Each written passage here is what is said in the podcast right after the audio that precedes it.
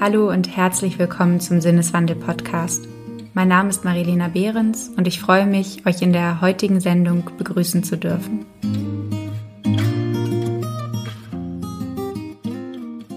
Rettet unsere Erde, wir haben nur diese eine.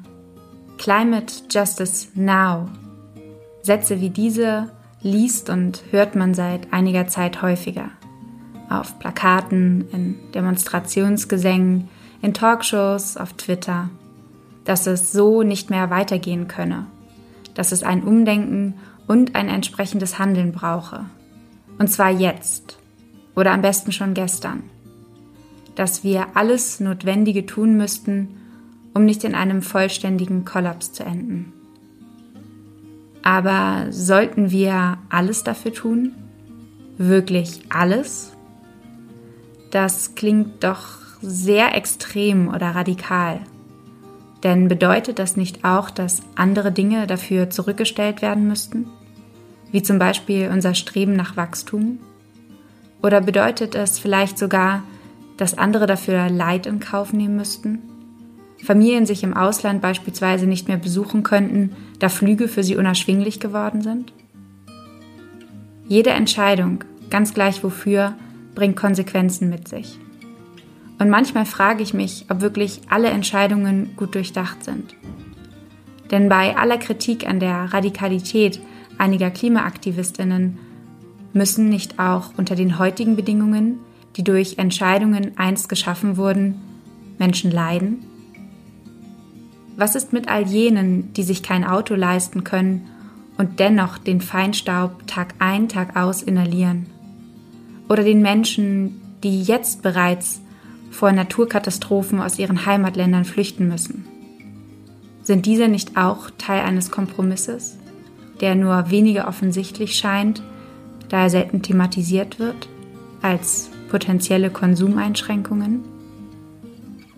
Da kann man sich doch die Frage stellen, ob es denn überhaupt so etwas wie eine richtige bzw. allen dienliche Entscheidung gibt. Eine, in der keine Person oder Gruppe den kürzeren zieht. Oder gar ein Gefangenendilemma entsteht, in dem beide schlechter abschneiden. Ist das möglich? Oder besteht das Leben eben genau darin, dass wir stets Kompromisse eingehen müssen? In der heutigen Episode soll es, anders als vielleicht vermutet, nicht um die Klimakrise und ihre Bewältigung gehen. Diese stellt lediglich ein geeignetes Beispiel für die sich immer wieder entfachenden Debatten um die Frage nach dem richtigen Maß zwischen Radikalität und Kompromiss dar. Gibt es Situationen, in denen es legitim ist, radikal zu handeln? Oder sollten wir stets die goldene Mitte suchen? Diesen Fragen möchte ich in der heutigen Episode insbesondere aus philosophischer Sicht nachgehen. Ich betone diese Eingrenzung, da ich mir bewusst bin, dass heute bei weitem nicht alle Aspekte, die mit dem Begriff der Radikalität zusammenhängen, angesprochen werden. Insbesondere das Politische des Radikalen, das dieses Mal nur angerissen werden kann, die Betrachtung aus diesem Blickwinkel wäre vermutlich noch einmal eine ganze Sendung wert. Darum wage ich nun erstmal einen Anfang. Es ist ein Versuch, sich diesem großen und wichtigen Thema, das unsere Zeit prägt, zu nähern. Bevor wir allerdings in das Thema einsteigen, möchte ich kurz darauf hinweisen, dass ihr uns finanziell unterstützen und damit einen Sinneswandel möglich machen könnt. Der Podcast ist nämlich komplett werbefrei, was allerdings nur mit eurer Hilfe bleiben kann. Als Fördermitglieder ermöglicht ihr meinem Team und mir Produktion und Finanzierung des Podcasts. Unterstützen könnt ihr via Steady, PayPal und Überweisung. Das geht schon ab einem Euro. Schaut einfach in die Show Notes, dort habe ich alles verlinkt. Jetzt wünsche ich erstmal viel Freude beim Zuhören.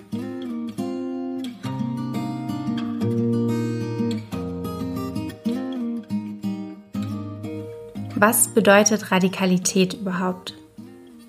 Spannend an dem Begriff der Radikalität ist, dass ihm eine gewisse Ambivalenz anhaftet. In der Kunst und Literatur ist der Begriff des Radikalen zum Beispiel eher positiv besetzt. Man denke an den Expressionismus oder die Epoche des Sturm und Drang. Das Radikale hat auf der einen Seite etwas sehr Anziehendes, weil es uns aufrüttelt und aus unserem Tiefschlaf erweckt. Auf der anderen Seite kann es auch ungemütlich werden und uns irritieren oder sogar abstoßen, weil es mit dem bricht, was wir gewohnt sind. Mit am treffendsten hat es vielleicht der Philosoph und Gesellschaftstheoretiker Karl Marx ausgedrückt, was radikal für ihn bedeutet. Seine Definition bezieht nämlich den Ursprung des Wortes mit ein. Radikal kommt nämlich aus dem Latein und leitet sich von dem Wort radix ab, was Wurzel bedeutet. Und so schreibt Marx, radikal sein ist die Sache an der Wurzel fassen.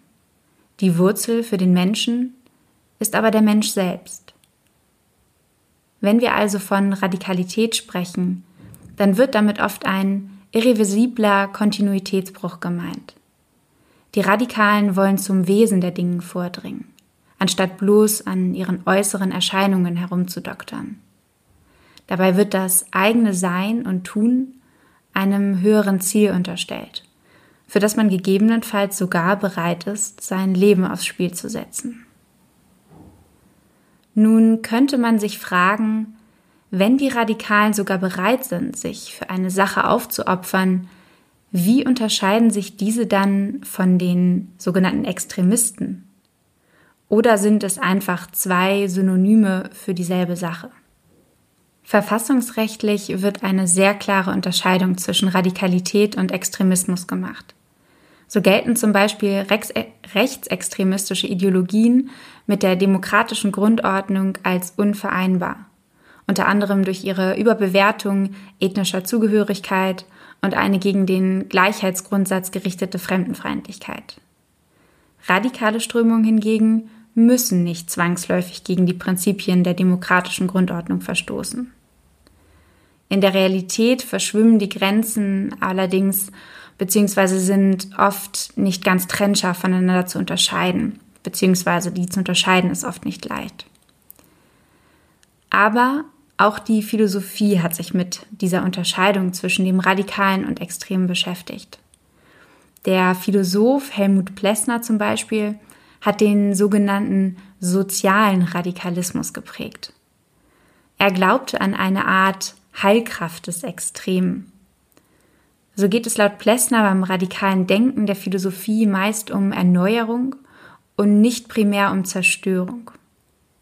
René Descartes wäre da zum Beispiel ein, ja, ein gutes Beispiel, der mit seinem radikalen Zweifel einen Neuanfang im philosophischen Denken ermöglicht hat. Cogito ergo sum. Ich denke, also bin ich. Das waren seine Worte. Das heißt, das Einzige, dessen er sich glaubte, sicher sein zu können, war der Zweifel selbst. Und, indem er zweifelte, glaubte er zu denken. Also, schlussfolgerte er, müsse er doch existieren. Eine für damalige Verhältnisse doch sehr radikale Sichtweise, die vieles in Frage gestellt hat. Geprägt war Descartes eher rationalistische Theorie, vor allem von dem Zerbröckeln des christlich-katholischen Glaubensmonopols und dem damit einhergehenden Fokus auf wissenschaftliche Fakten. Vor diesem Hintergrund, dem Zerbrechen eines bislang bekannten Weltbilds, ist Descartes verzweifelte Suche nach Klarheit und nach einem sicheren Fixpunkt des Denkens vielleicht ganz nachvollziehbar. Das heißt, Radikalität ist durchaus positiv besetzt, als etwas, das Bestehendes hinterfragt und Neues erschafft. Eine schöpferische Kraft. Man könnte auch sagen, die Radikalen sind bereit, sich für eine Idee aufzuopfern und vielleicht sogar für sie zu sterben.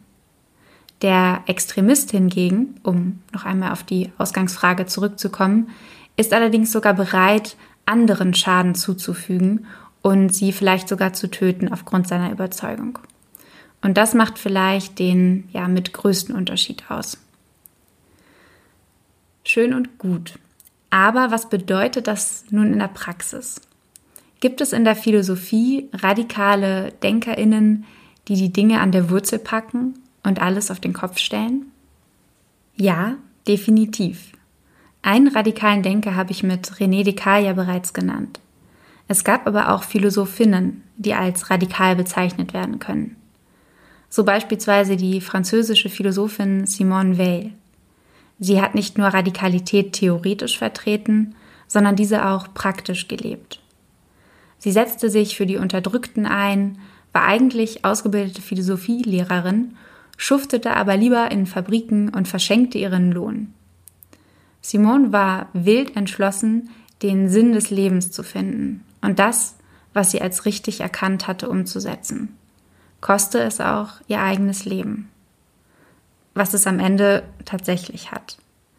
Ihr Herz versagte nämlich schon im zarten Alter von 34 Jahren, da sie sich geweigert hatte, Nahrung zu sich zu nehmen, um sich solidarisch mit ihren Landsleuten zu zeigen, die sich im Krieg befanden.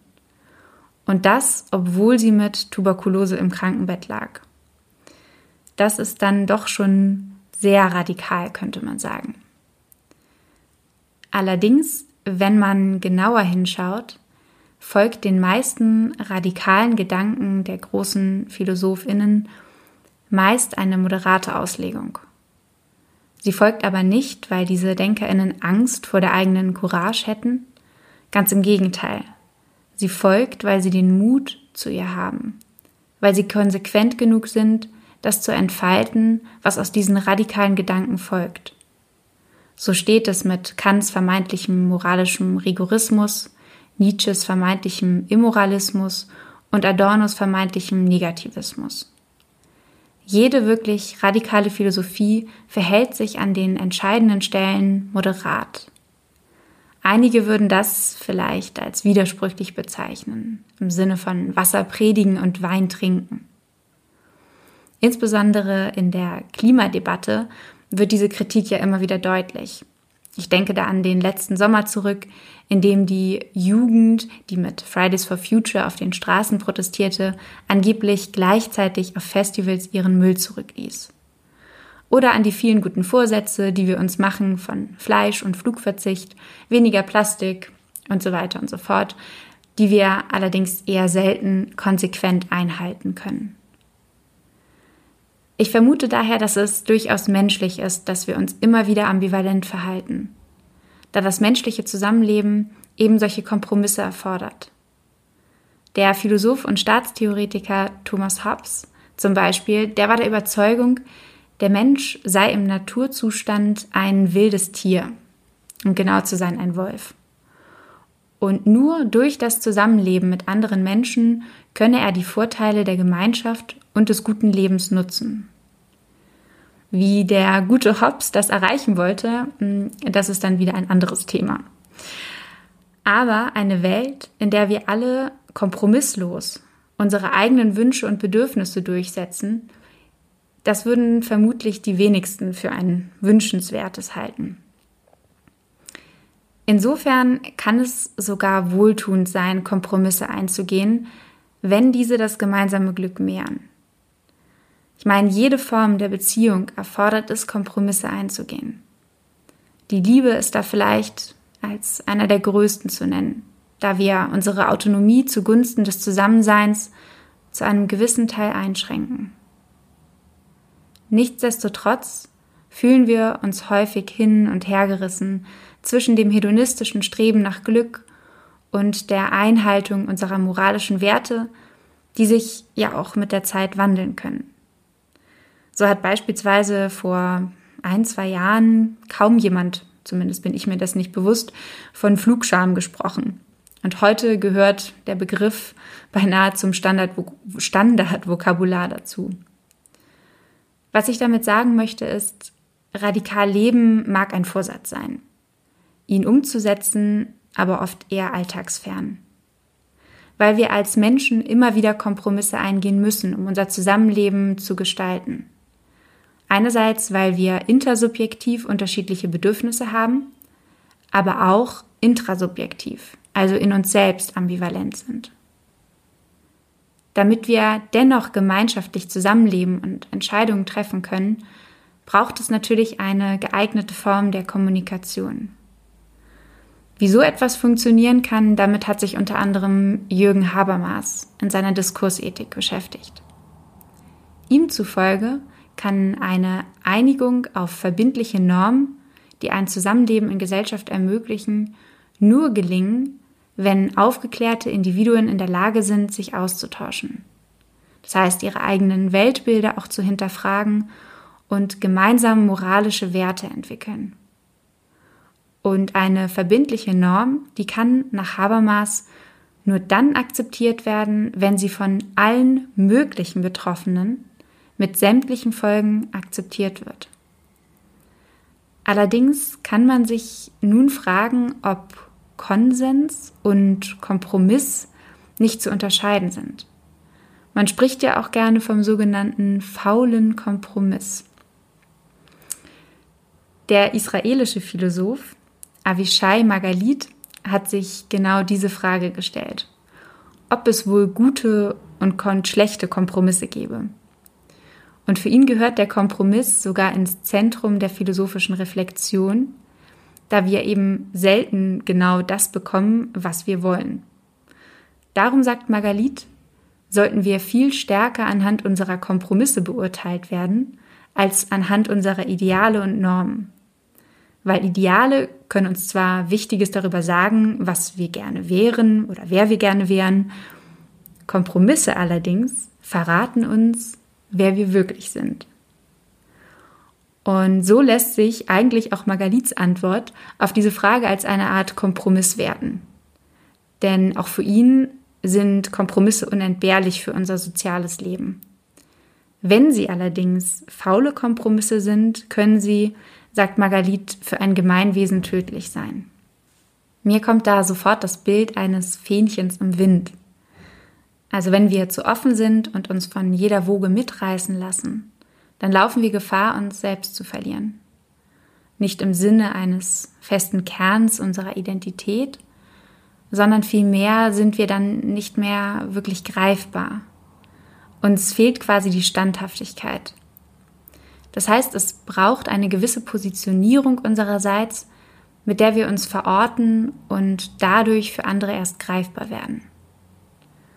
Und das wiederum spricht dann ja vielleicht dafür, dass es so etwas wie eine goldene Mitte gäbe. Einen Weg zwischen Radikalität und faulem Kompromiss. Sowas wie eine Balance vielleicht. Interessant wird diese Frage auch, wenn man sich den Trend hin zur Achtsamkeit und modernen Spiritualität anschaut, der vor allem für mehr Mäßigkeit plädiert. Wobei ich vermute, dass dieser Wunsch nach Gelassenheit und die Suche nach einer verlorenen Mitte weniger philosophisch sind, als vielmehr daher rühren, dass unser Privatleben heute durchökonomisiert ist und damit eben auch dem Effizienzparadigma unterliegt. Wir müssen mehr leisten in immer kürzerer Zeit und sind zugleich angehalten, flexibel auf die sich verändernden Umstände zu reagieren. Da ist es, finde ich, kein Wunder, dass der Mensch einen Wunsch nach mehr Gelassenheit verspürt. Was ich allerdings für problematisch halte, ist der Aufruf, allem, was dem Selbst schaden und die innere Ruhe aufrütteln könnte, aus dem Weg zu gehen. So predigen einige aus, diesen, aus diesem Bereich, man solle zum Beispiel keine Nachrichten konsumieren, da sie nur über negative Schlagzeilen berichten. Und diese radikale Abkehr von einem Teilaspekt der Realität ist, denke ich, wenig zielführend, da wir so Gefahr laufen, in unserer kleinen Bubble ein verzerrtes Bild der Welt zu entwickeln. Und weil wir keine Kontroversen und Ambivalenzen mehr zulassen. Auf der anderen Seite ist es eben auch durchaus verständlich, dass nicht jede und jeder die Zeit und Kraft hat, sein gesamtes Leben dem Gemeinwohl zu widmen. Allerdings bin ich zugleich auch der Auffassung, dass gerade das Gefühl, Teil von etwas zu sein, sei es mit einer Bewegung, wie zum Beispiel Fridays for Future oder auch einem Sportverein, einen sehr sinnstiftenden Charakter hat, der in unserer heutigen, sehr individualistisch geprägten Welt durchaus hilfreich sein kann. Denn Selbstentfaltung und Gemeinwohl schließen sich keineswegs aus.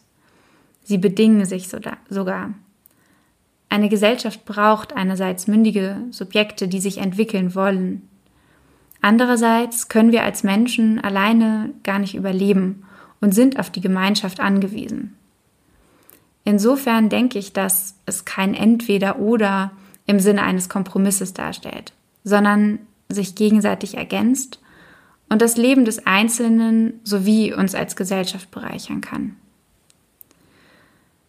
Jetzt ist allerdings immer noch nicht die Frage nach der goldenen Mitte beantwortet. Also ob es diese überhaupt gibt und was es mit diesem Maß überhaupt auf sich hat. Aristoteles bezeichnet in seiner nikomachischen Ethik die Tugend als Mesotes, also Mittelmäßigkeit zwischen zwei Extremen, die es nach ihm stets anzustreben gilt. Diese Mitte ist allerdings nach Aristoteles subjektiv und situationsabhängig durch die Vernunft des Einzelnen bestimmt und kann sich zwischen zwei Personen unterscheiden. Um das Ganze vielleicht ein bisschen praktischer zu machen, ein paar Beispiele. Freigiebigkeit ist für Aristoteles die Mitte zwischen Geiz und Verschwendung. Und die Tapferkeit bewegt sich zwischen den Extremen der Feigheit und der Tollkühnheit. Das heißt, weder die Feigheit ist wünschenswert, noch eine übersteigerte, vernunftlose Tapferkeit die Aristoteles als Tollkühnheit bezeichnet. Dementsprechend zeigt sich die Vorstellung vom guten Leben als eine mittlere Lebensform. Damit ist die Mitte aber gleichzeitig auch ein Äußeres, das Beste, das möglich ist. Und Aristoteles gibt sogar selbst zu, dass es ziemlich schwer ist, die Mitte zu treffen. Also ein bisschen wie bei einem Dartspiel, da trifft man eben auch häufiger daneben als in die Mitte. Also ist man eben aufgefordert, ständig abzuwägen, um das richtige Maß zu finden. Ganz nach dem Motto, Übung macht den Meister. Und je häufiger wir tugendhaft handeln, desto leichter fällt es uns nach Aristoteles, bis wir irgendwann ganz blind in die Mitte treffen können. Jungen Menschen wird ja auch unterstellt, noch nicht so viele Erfahrungen gemacht zu haben im Vergleich zu jenen, die ein bestimmtes Alter erreicht haben und damit oft eine gewisse Reife besitzen. Je älter wir werden, desto größer ist unser Repertoire an Erfahrungen, auf das wir als eine Art normativer Maßstab zurückgreifen können. Wir lernen Dinge mit der Zeit in Relation zu setzen. Das hat seine guten wie seine schlechten Seiten. Einerseits lassen wir uns dadurch vielleicht nicht mehr so schnell aus der Fassung bringen und können gelassener durchs Leben gehen. Auf der anderen Seite besteht in den Extremen ja auch ein gewisser Reiz. Wir spüren uns dann oft besonders intensiv, unsere Grenzen weiten sich aus. Und diesen Prozess durchlaufen die meisten von uns in der Phase der Pubertät, dem Übergang in die Adoleszenz. Wenn wir radikal das Bestehende in Frage stellen, uns vom Elternhaus Stück für Stück abnabeln und unsere eigenen Wege gehen. Ich denke, dass dieser Prozess sowohl evolutionär als auch in sozialer Hinsicht wichtig für unsere Identitätsbildung als Individuum ist. Indem wir auch mal anecken und Widerstände spüren, lernen wir uns selbst besser kennen. Insbesondere, was wir nicht wollen. Und dadurch eben auch, was wir uns stattdessen wünschen. Radikalität im Sinne einer Etablierung eigener Ideale und Wertvorstellungen gibt uns ja auch ein Gefühl von Selbstwirksamkeit und Autonomie. Und wenn wir mal ganz ehrlich sind, es braucht ein gewisses Maß an Radikalität, individuell wie auch im Sinne der Gemeinschaft. Weil ohne radikale Denkerinnen und jene, die bereit waren und sind, für Ideale sogar ihr Leben aufs Spiel zu setzen, gäbe es heute wohl kaum Grundgesetz, Frauenwahlrecht, Genossenschaften und wir lebten vermutlich noch immer unterdrückt von den wenigen Reichen und Mächtigen. Was zugleich auch bedeutet, dass wir heute nach wie vor radikale Denkerinnen und Menschen brauchen, die uns immer wieder daran erinnern, das Bestehende zu hinterfragen. Eben weil noch lange nicht alles gut so ist, wie es ist. Weil Wissen oft nicht ausreicht, um Missstände zu beheben, wie wir beispielsweise in der Klimakrise sehen können. Und da Albert Camus es weitaus besser in Worte fassen kann, als ich es jemals könnte, möchte ich abschließend eine kurze Passage aus Der Mensch in der Revolte von 1951 von Camus lesen. Was ist der Mensch in der Revolte? Ein Mensch, der Nein sagt. Aber wenn er ablehnt, verzichtet er doch nicht. Er ist auch ein Mensch, der Ja sagt, aus erster Regung heraus. So ruht die Bewegung der Revolte zu gleicher Zeit auf der kategorischen Zurückweisung eines unerträglich empfundenen Eindringens wie auf der dunklen Gewissheit des Revoltierenden, ein Recht zu haben auf. Er demonstriert hartnäckig, dass es in ihm etwas gibt, das die Mühe lohnt, das beachtet zu werden verlangt. Gleichzeitig mit dem Widerwillen gegen den Eindringling enthält jede Revolte eine völlig und unmittelbare Zustimmung des Menschen zu einem Teil seiner selbst. So Albert Camus.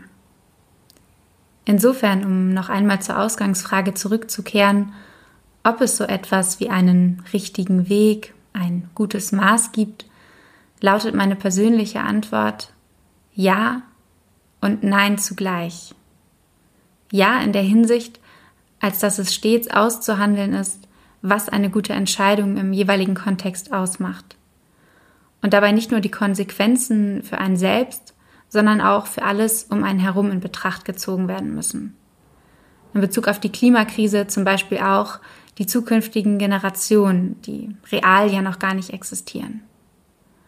Und nein insofern, dass es keinen allgemeingültigen richtigen Weg gibt, sondern dass jede Entscheidung in ihren historischen und gesellschaftlichen Kontext eingebettet ist, der sich im stetigen Wandel befindet. Es ist und bleibt also kein einfaches Unterfangen. Und im Zweifel fahren wir vermutlich, indem wir uns im übertragenen Sinne aneinander reiben, unsere Sichtweisen austauschen, am besten.